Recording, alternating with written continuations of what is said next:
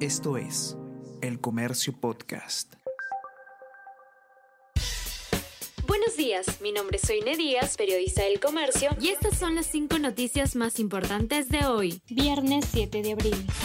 Tribunal de Estados Unidos ordena suspender extradición de Alejandro Toledo al Perú por 14 días. El Tribunal de Apelaciones del Noveno Circuito de Estados Unidos concedió la moción de emergencia que presentó el expresidente Alejandro Toledo para suspender de manera temporal su extradición al Perú para afrontar un proceso judicial por el caso interoceánica. Con esta medida, la decisión anterior de la Corte que le negaba la suspensión de la extradición queda suspendida por 14 días para que Toledo Manrique presente una reconsideración de la Corte en pleno.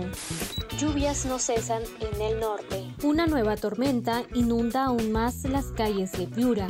Hasta la fecha, en la región, se han registrado daños en 153 establecimientos de salud, así como en 164 colegios, 52 locales comunales y 17 locales municipales.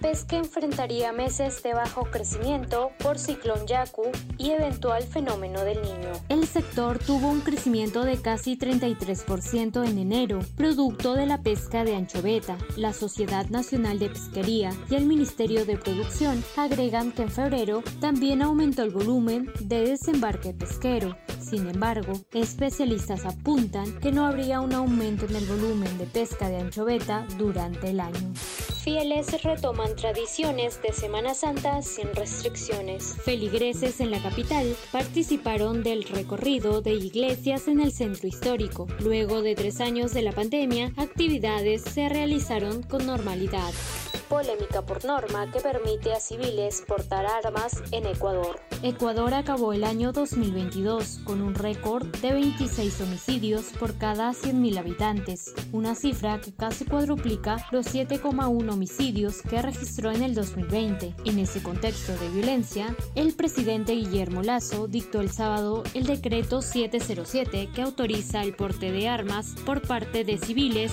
para defensa personal. El Comercio Podcast.